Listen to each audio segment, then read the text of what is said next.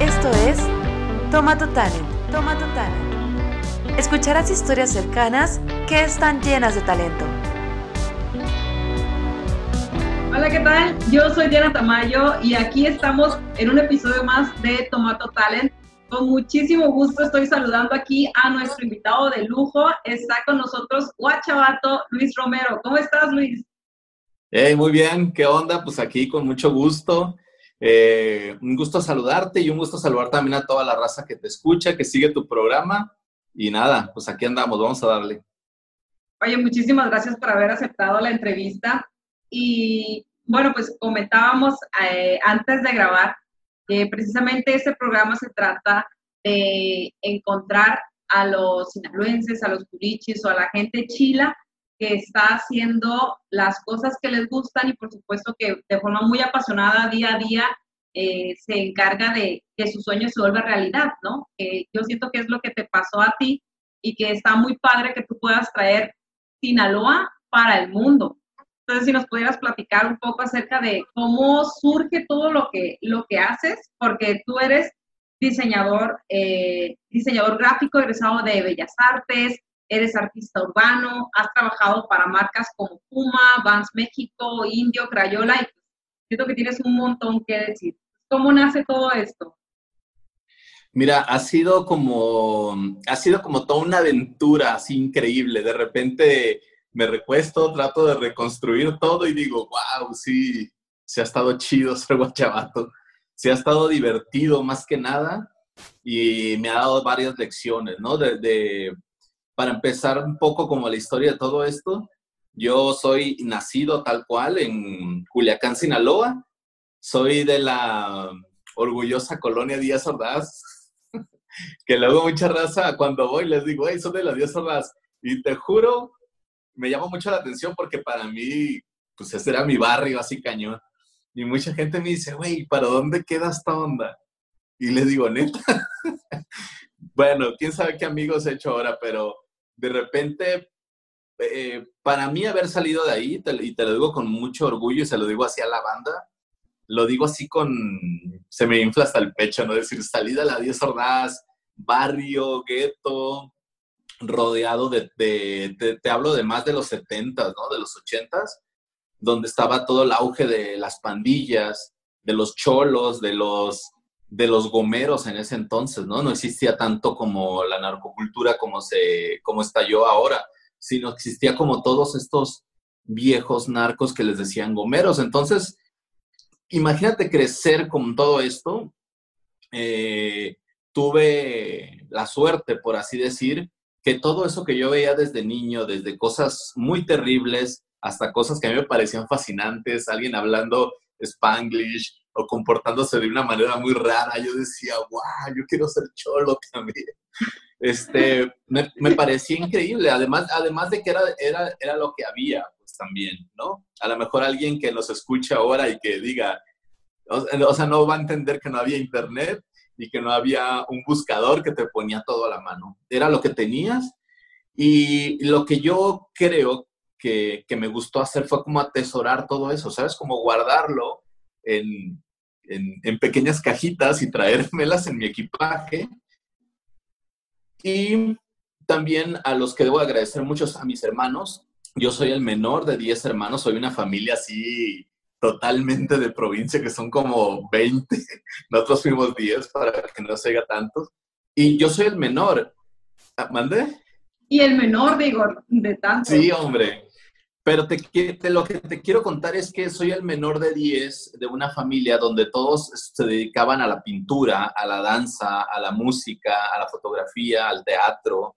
Entonces imagínate este pequeño guachavito viendo a sus hermanos, viendo a sus hermanos todo el tiempo escuchando música, eh, hablando de teatro, yendo a ver al Tatúa, ¿sabes? Tuve la suerte de conocer a, a Oscar Liera cuando era niño. Entonces, como, como que todo eso, ese pequeño guachavito que se vino a los 19 años, yo terminé la prepa, estudié en la prepa central ahí en, en la UAS. Entonces, imagínate ese, ese, ese muchacho que salió de ahí, que cruzaba diario la Plazuela Rosales y que termina la escuela y a los 19 años dice, hay, eh, hay más allá afuera, ¿sabes? Hay más de esto que yo ya he visto y que me encanta, que es Culiacán. Y tres de mis hermanos ya estudiaban aquí en la Ciudad de México. Entonces lo que hago es, me vengo con ellos, eh, empiezo a moverme como en todo su terreno cañón. A los, a los meses me busco mi propio departamento, que era curioso, era una casa estudiante de puro sinaloense, entonces era un poco como traer ese pedazo de Sinaloa a la Ciudad de México, ¿no? Y, y tener el mismo lenguaje, la casa olía a la que olían las casas de Sinaloa, pero ya desarrollándome como, como una ciudad más grande, pues, que era la Ciudad de México. Entonces, hago examen, siempre me gusta platicarlo y te juro que lo presumo, lo admito que, que lo presumo porque entrar a la Escuela de Bellas Artes, la Escuela de Diseño, no es tan fácil, ¿no? O sea, recuerdo haber hecho el examen, no sé, por darte un número, casi más de dos mil y tantas personas, y solo la generación solo son 90 alumnos.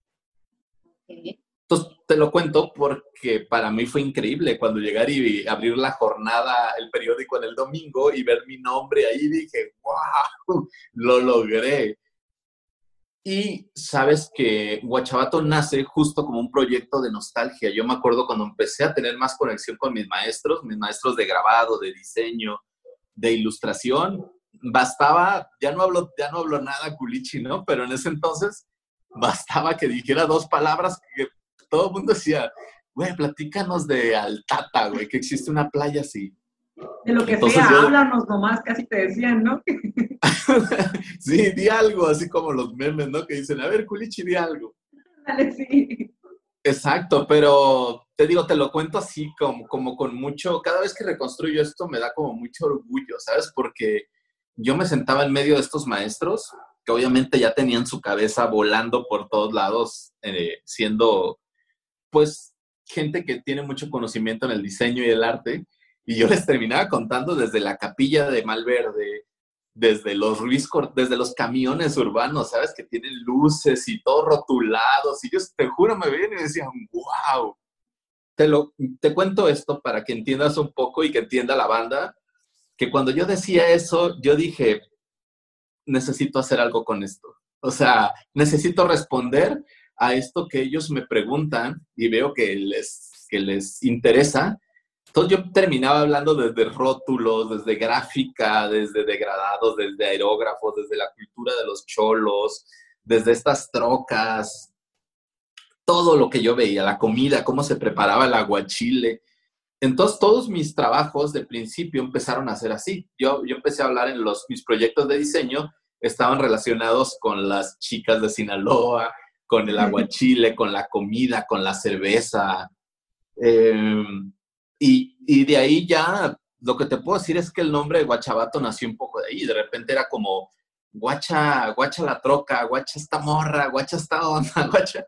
Y mi, mi primer proyecto, que lo llevé un poco al radio, este, siempre he dicho que soy como un locutor frustrado, aunque lo he hecho como, lo he intentado hacer como tres veces, ¿sabes? He tenido como tres programas por internet y el primero se llamaba Guacha y Escucha. Entonces, entonces era muy curioso porque era como ver, eh, escuchar o ver, o guacha y actúa, que era como ver y hacerlo, pues, ¿no? ¿Sabes? Era como todo este juego de palabras y al final terminó quedando como guachabato, o sea, como que es la propia naturaleza, por así decir, del proyecto de ver y hacer, le dio como, como el nombre. Entonces, nada, dime, de todo lo que te conté, dime si no estoy tan orgulloso de ser sinaloense, cañón, cañón. Oye, a mí lo que se me hace bien interesante y creo que todos nos podemos identificar bien, bien rápido contigo, es que todos estos elementos de los que tú estás hablando, los cuentas con mucho orgullo y los cuentas con mucha identidad. Y sabes que cualquier persona pudiera hablar de lo mismo, pero de forma contraria y la forma en la que, en la que tú lo hablas, yo siento que dignificas todo lo bonito que es también de que, de que naces y que creces y, como estén las circunstancias, tú no lo ves como nada malo, ¿sabes? Sino que simplemente estás viendo, este es tu entorno y lo ves con muchísimo cariño y lo transportas a toda esta forma de expresión para que el mundo lo vea y que el mundo lo vea bien, ¿no? Por ejemplo, tú tienes tu, tu hashtag por ahí de, de Culichirripa, ¿no? Y las playeras que dicen sí. Culichirripa. Y eso es un orgullo, Entonces, toda esta parte de, identidad, eh, pues ahorita justamente dices que es lo que te ha moldeado como guachabato. ¿Tú qué le recomendarías a la gente, por ejemplo, que está incursionando o que está pensando en, en ser artista? Yo creo que algo que a mí me funcionó mucho fue como ser muy observador, ¿sabes? Como aprender a, justo a ver, a guachar, a escuchar, a entender, a sentir. Pero creo que esos sentidos de los que te hablo se hicieron todavía más, mm, detonaron, digamos, en el momento que yo tomé distancia. Yo estoy 100% seguro que si me hubiera quedado en Culiacán, no tendría tanto interés en las cosas que ahora me emocionan y me ponen la piel chinita y, me da orgullo hablar, ¿sabes? Como hubiera sido como ese día a día, como este monótono, hablar del calor, de la comida, a lo mejor no estuviera hablando de los mariscos de esa manera, porque es algo que está aquí afuera de mi casa. Mm, capaz que no iría con, con la emoción que voy a visitar a Malverde cada vez que voy a Culiacán. ¿Sabes? Yo tengo como una relación con Malverde quizá muy diferente que la que tiene la misma gente de Culiacán. Yo siempre digo que tengo como una historia como muy romántica con él alrededor de mi familia, ¿sabes? De lo que fue partir de Culiacán y que cada vez que regreso, el olor de las veladoras, verlo, la gente que está ahí, la gente que construyó, don, don Eligio González, ¿no? Me tuve el orgullo de conocerlo y a, hablar con él, con Chuy, digo, estos, estos es mi Culiacán de los 80, ¿sabes? Cuando yo venía con mi madre y no veíamos cuestiones de narcotráfico ni de, ni de esa doble, no sé, tampoco existía como esa doble moral. Era algo como muy familiar, si quieres, como algo muy, no sé, era un rancho, o sea, tenía el olor del ferrocarril que está atrás, olía a basura quemada, pero para mí es, para mí es eso, como te digo, mi, consejo como a toda esa banda es un poco como, como ser más observadores desde su, desde su contexto, ¿sabes? Desde su casa, su colonia, Culiacán y de ahí para afuera. Para mí fue como, fue como un gran experimento que a mí me funcionó. Eh, tengo una frase que me robé por ahí que dice que entre más, entre más local me volví, me convertí en alguien más universal. Te puedo dar un ejemplo, que mm, yo empecé el proyecto en 1996, a los dos años de estar hablando como norteño y decir sí, sí, como, como culichi. Decir arre. Arre. no sé si existía tanto el arre. No sé si había, pero bueno, lo que dijera era alguien de Sinaloa, no había de otro. Y en el 2000, o sea, habían pasado realmente cuatro años de pintar stencils, de pegar stickers, de contar historias, de hablar de ese Sinaloa, cuando, cuando recibo en el 2000 una invitación del MIAM, que es el Museo de Artes Modestos de Montpellier, en Francia, y que decía que te queremos en la exposición eh, que habla de toda esta cultura de, frontera y del norte en, en México. Y yo dije, va, pues díganme cómo mando mi obra y va, no, no, queremos que vengas. Y te juro, para mí fue así, ese para que veas si fue un detonador que yo dije, esto es en serio, ¿sabes? Guachabato ya no es jugar a pegar stickers y tener ese mismo discurso a través de, de lo que he hecho estos cuatro años en la calle. Creo que va a dar para más y fue como fue evolucionando el proyecto pero te juro que la primera vez que volé, del, ahora sí que del otro lado del charco, y decía, culichi rifa, güey. Oye, ese fue tu primer contacto, o sea, de que te contactaran así como para llevarte a otro lugar. ¿Y cómo sientes tú que te hiciste tan visible para trabajar con marcas tan grandes como de repente, no sé, Vans o como Cerveza Indio? Mira, lo de Vans, justo lo de Vans vino después, que fue mi primer proyecto así fuerte.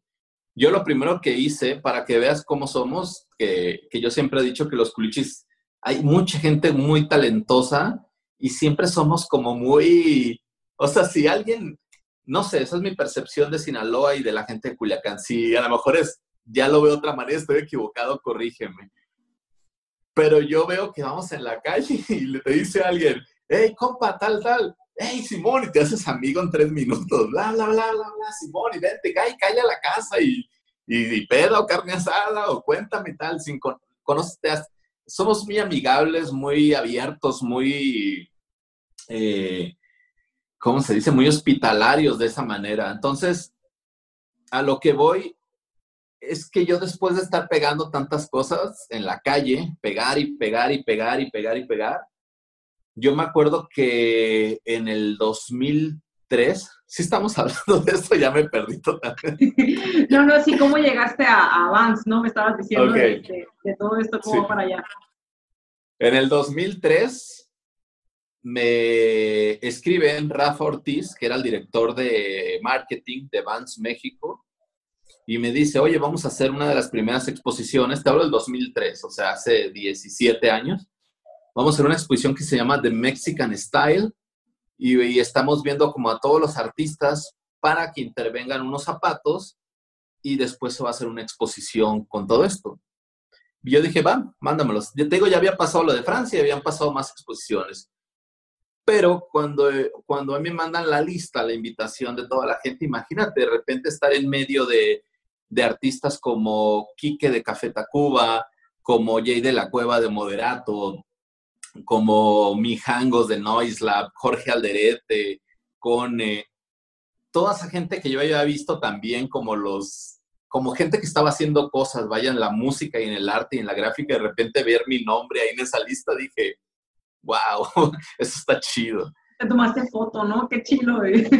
Por ahí debo tener cosas, sí digo, ya pasó mucho tiempo, pero me acuerdo mucho, ¿no? Cuando hacen la foto grupal de todos los artistas, ¿no? Y veía a Café Tacuba, La Maldita Vecindad y Molotov y todos ahí. Y de repente me, termina la exposición y me dice Rafa, güey, yo, yo tengo familia en Michoacán, no es Sinaloa, pero escuchamos música norteña, güey, nos gusta toda esta cultura y todo, güey, quiero que mañana vengas a mi oficina. Fui a la oficina, hablamos y él me dijo, güey, no se diga más. O sea, todo lo que yo he visto en la calle de ti, pósters, stencil, sticker, más lo de la exposición, güey, creo que quiero que seas parte de mi equipo creativo de Vans México.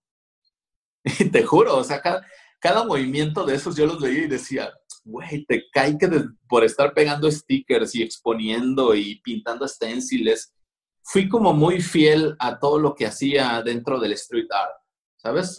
Siempre fui muy fiel en la cuestión de la evolución del graffiti, de no ser tan legal en ese entonces. Todo lo que yo hacía para Vans era ilegal.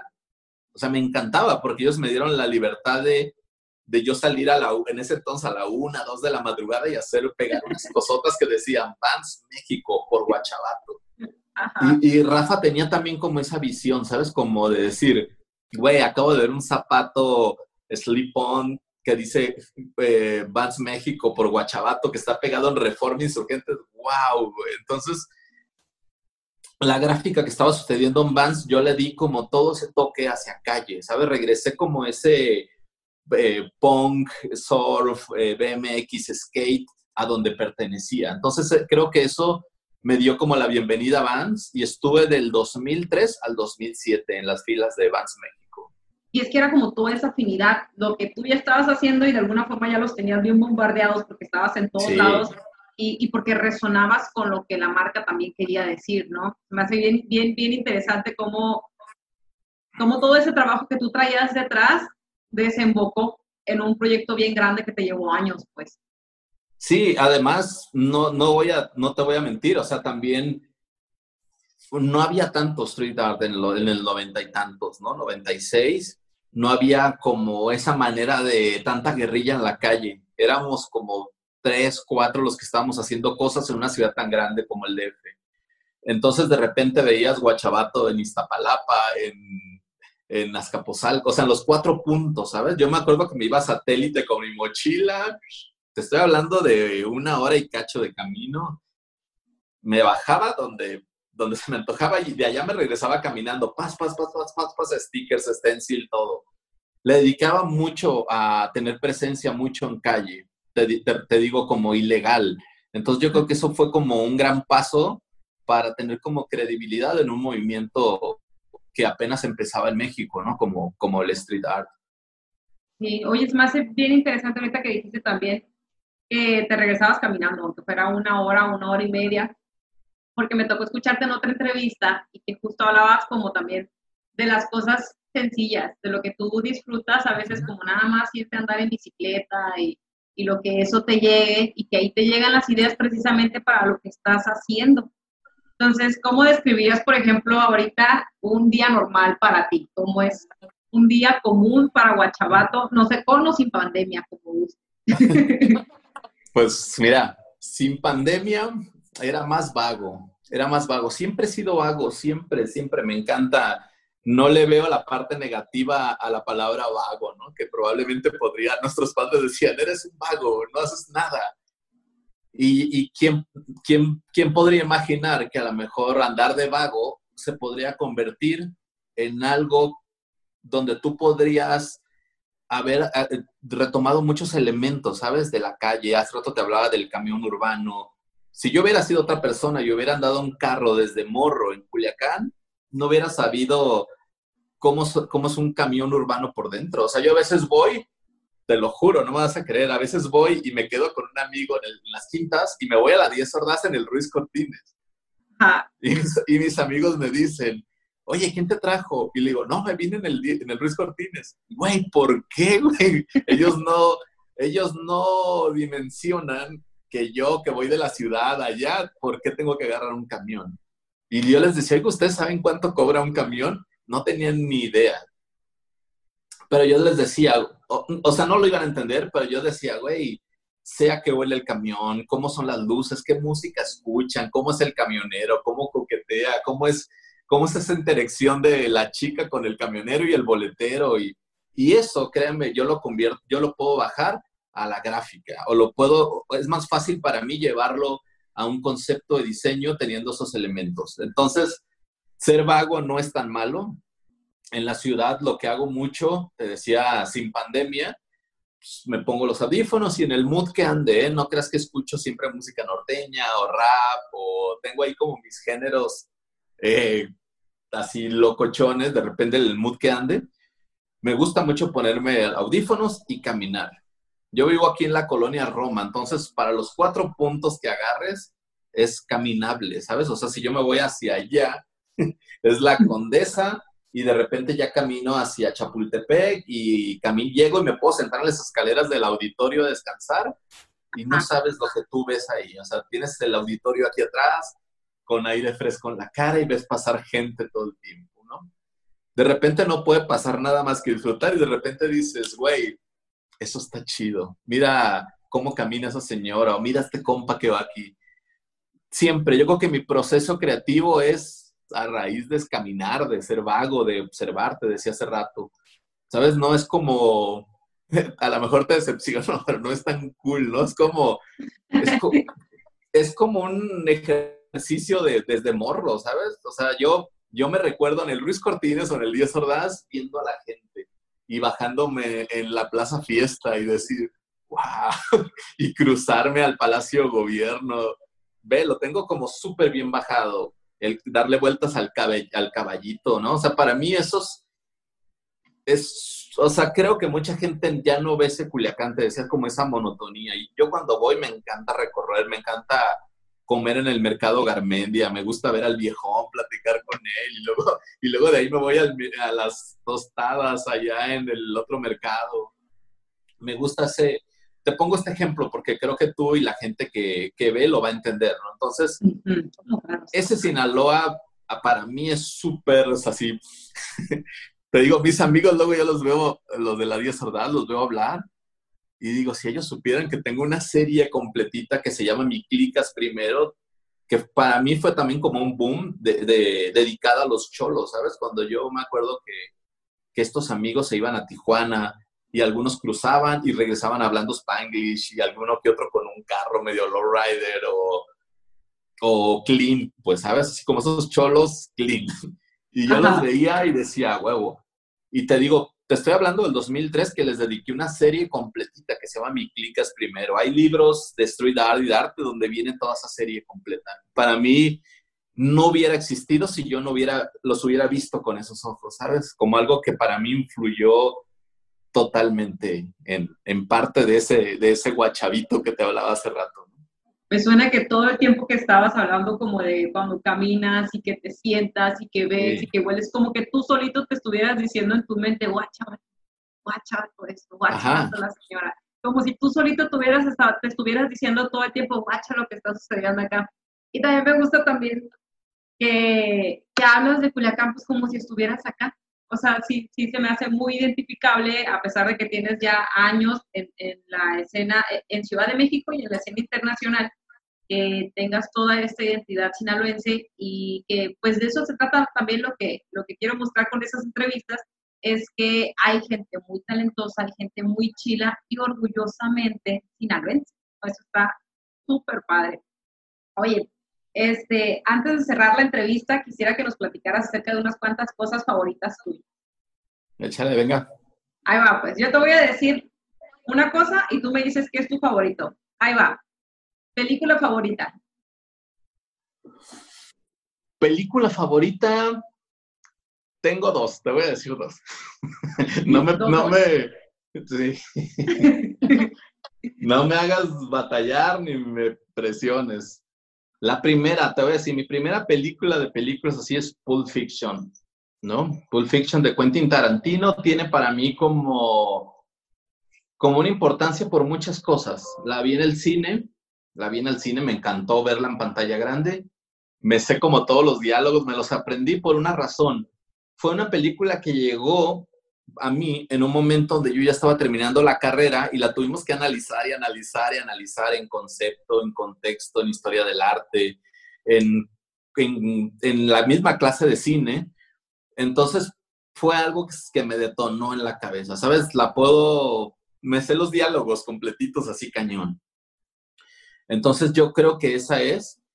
Y la otra que está a la par es, para mí es eh, Big Fish, yo creo. Big Fish para mí es una película que cuando la vi, yo dije, esa podría ser mi historia, ¿sabes? Esa podría ser mi historia de ese pez que nació en Sinaloa y de repente necesitó como una pecera más grande, ¿sabes? Cuando ya no cabía. También en la película abordan mucho el tema justo del gran pez cuando él cuenta todas las historias y le cuenta la historia a sus hijos y su hijo ya ni le cree, ¿sabes? De repente dice, mi, mi papá está loco, eso nunca existió. Entonces cuando yo, cuando yo voy justo a Culiacán, o cuando cuento una historia en la Ciudad de México, de repente veo que mis amigos dicen, no, como que no me creen, ¿sabes? Y tengo ganas de llevarlos y decirles, ves, güey, este es Don Eligio. Ves, este es Don Roberto que vende mariscos en paliza ¿sabes? afuera del Macín. Cuando yo cuento esas historias que pasaban mucho en Big Fish, por eso me reflejo mucho, porque por todas esas historias con las que yo crecí y son muy mías y las he querido compartir de manera gráfica o en esta mesa justo, ¿no? En una cena. Pero al mismo tiempo te digo, siento que soy como ese gran pez que ya no cabía como en esta pecera me quedaba chica, pues esta ciudad, hablo de, de, Culiacán, y me tuve que mover a una pecera más grande que era la Ciudad de México. Es, un poco una, es un poco una metáfora de, de, la vida, de mi vida. Es como el guachabato, es guachabato visto en, en, dos filmes. Big guachabato. Vamos a ver. Esta va a ser recomendación. Fíjate que justo esta sección también la empiezo a abrir porque cuando menos a mí sí me pasaba mucho recuerdo en la preparatoria que, andaba en camión, que si veía que alguien estaba leyendo un libro, pensaba que podía ser mi amigo únicamente por, porque sea un libro que a mí me pudiera gustar. Y eso se me hace padre, porque como tú has pasado por muchas cosas muy, muy padres, como que se pueden identificar fácilmente también por tus gustos. Entonces, vamos a ver, este, banda o cantante favorito. Banda o cantante,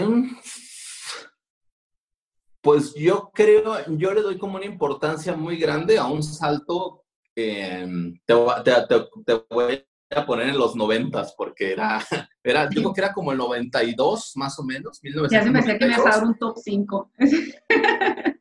Te podría dar más, podría dar más, pero como me estás limitando mucho, te podría decir que yo me acuerdo que crecí mucho escuchando rap, que crecí escuchando banda, que, que crecí escuchando desde los pasteles verdes hasta los solitarios y a lo mejor los. Los, Ángeles Negros, eran muchas cosas así. Y de ahí también en mi casa había mucha cuestión en ese entonces de la, de la nueva trova cubana, ¿no? Te hablo de Silvio Rodríguez, Pablo Milanés, Amaury Pérez, bla, bla, bla. Había, todavía nos tocaban los viniles, los acetatos. Y después, te digo, mi cambio ya como, como más morro, empecé a escuchar mucho rap, música norteña. Pero tengo una historia ahí que, siempre también me gusta contar. Yo me acuerdo que un día no había nadie en mi casa y me quedé dormido, así en la tarde, que me encanta dormir. Me quedé dormido con la tele prendida. Entonces, de repente despierto y lo primero que estaba en la tele iba empezando Jeremy de Pearl Jam. Y yo me acuerdo que me quedé viendo a Eddie Vedder y dije, justo, justo lo que me pasa cuando abro un libro y digo, hay un mundo allá afuera. Digo, ahora el Internet te lo da muy fácil. Pero imagínate, te estoy hablando del noventa y tantos, alguien joven, ¿no? Que a través de esos videos de MTV y de Pearl Jam yo dije, wow, hay un mundo allá afuera, no todo es rap norteño y los ETC que te dije. Y dije, mira, y ya de repente em, entendí que había un movimiento que estaban haciendo, que era el grunge, alrededor estaban, no sé, James Addiction, este, Stone Temple Pilots, etc. Pero yo creo que por ahí, yo creo que Pearl Jam tiene como ese crédito en mí de, de haberme metido como un chip de que había algo más y también te voy a presumir que los vi en vivo en el Palacio de los Deportes. Qué chido, qué chido. Entonces, entonces también eso, ¿sabes? Como luego, luego molesto mucho a mis amigos cuando me dicen de algún artista y les digo, y eso que no los has visto en vivo. Ah. Trato, te lo juro, no lo digo con arrogancia, lo digo con, con un gusto, vuelvo a lo mismo. Si yo me hubiera quedado en Culiacán, nunca los hubiera visto. Eh, yo creo, estoy segurísimo. Con la emoción de haber visto a tu artista favorito, pues, o sea que sí, eso yo creo que va más allá de lo que se puede explicar. De haberlo vivido, vaya eso.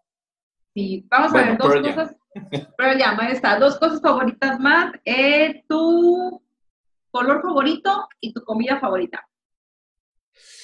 Mi color favorito es muy curioso, ¿sabes? Porque toda mi ropa es negra, siempre me he visto de negro, siempre, siempre. Puede ver por ahí blanco, de repente un color, pero hasta yo me siento raro. Toda mi ropa es negra, mis cosas, casi toda mi, mi casa, mis cosas son como colores oscuros.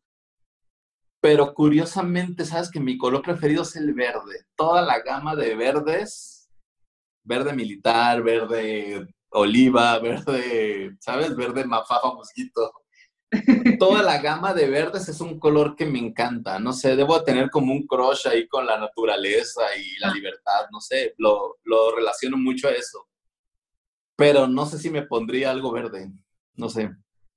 Pero de apreciación, ¿no? A lo mejor por el andar, sí, Sí, yo creo que entre los colores, verlos impresos, verlo en alguien que se le ve increíble, el verde, yo creo que mi gama de verdes es como muy, muy chido, me encanta.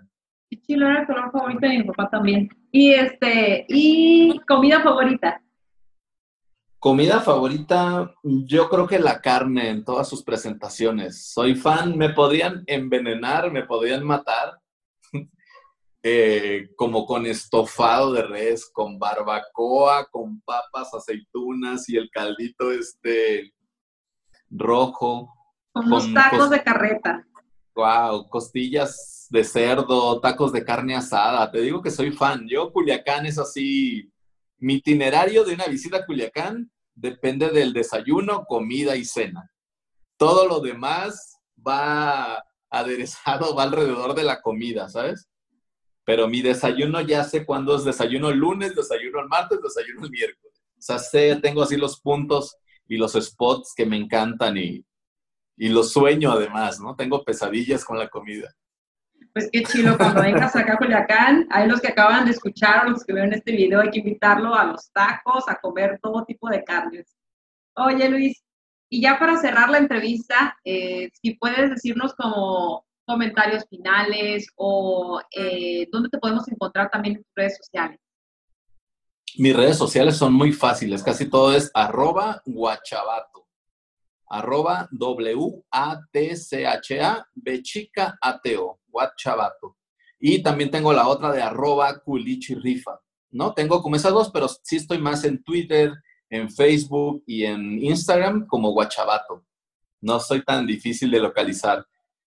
Y como un consejo final, yo creo, y siempre lo digo como que como ser como más apasionado, como no dejar de sorprenderse, ¿sabes? Creo que soy una generación, o creo que, que me adelanté a mi generación, pero soy una generación que le encanta todavía sorprenderse, apasionarse, como no dar las cosas como por hecho, ¿sabes? Como construirlas, como lucharlas, pelearlas por, porque se logren, ¿sabes? No, tampoco soy como esa generación que tiene como, como las ansias o las ganas de ser como famoso, reconocido, sino me gusta más como trabajar y que el mismo trabajo te haga creíble, ¿no? Te haga, te haga ser lo que eres, que valga la pena los pasos y las desveladas y todo que des. Yo creo que ese es como mi gran consejo, como que, como que la raza trabaje para lograr las cosas. Yo creo que eso. Y, y también salir, viajar. Para mí viajar ha sido como, como algo que me ha volado la cabeza. De repente se te va, si tenías algún problema, algo que te tenía bajoneado, que te tenía como, que no sabías para dónde, te juro, viajar y ver que hay más gente y que hay más mundo y que hay más comida también. Yo, yo te juro, yo puedo ser el culichi más culichi y de repente esos viajes de los que te hablo me han hecho ver justo que hay más comida, más música, más lenguaje, más lectura, más intereses con la raza. Entonces, creo que dejarse ir y fluir hace que, te vuelvas, pues justo, ¿no? Como, como grande o como, o como siempre tener como esa necesidad de, más. Yo creo que ese es como mi gran consejo. Pues ahí están los consejos y las redes sociales y yo nada más voy a hacer eco en lo que estás diciendo ahorita. Me parece muy certero decir que no hay que dejar de sorprendernos, que hay que disfrutar las cosas que estamos haciendo, que la fama no se busca por la fama, o sea, o, todo lo que tú has logrado no es porque hayas buscado quizá como los reflectores, sino que precisamente es todo el trabajo y todo lo que disfrutabas y todo lo que tú sentías que te motivaba y que iba hacia adelante. Y decirles que precisamente que nosotros veamos este tipo de historias es para que eh, ustedes también puedan sentir la, relación con personas que están haciendo cosas que a lo mejor a nosotros también nos gustarían y que detrás de ello hay un montón de trabajo.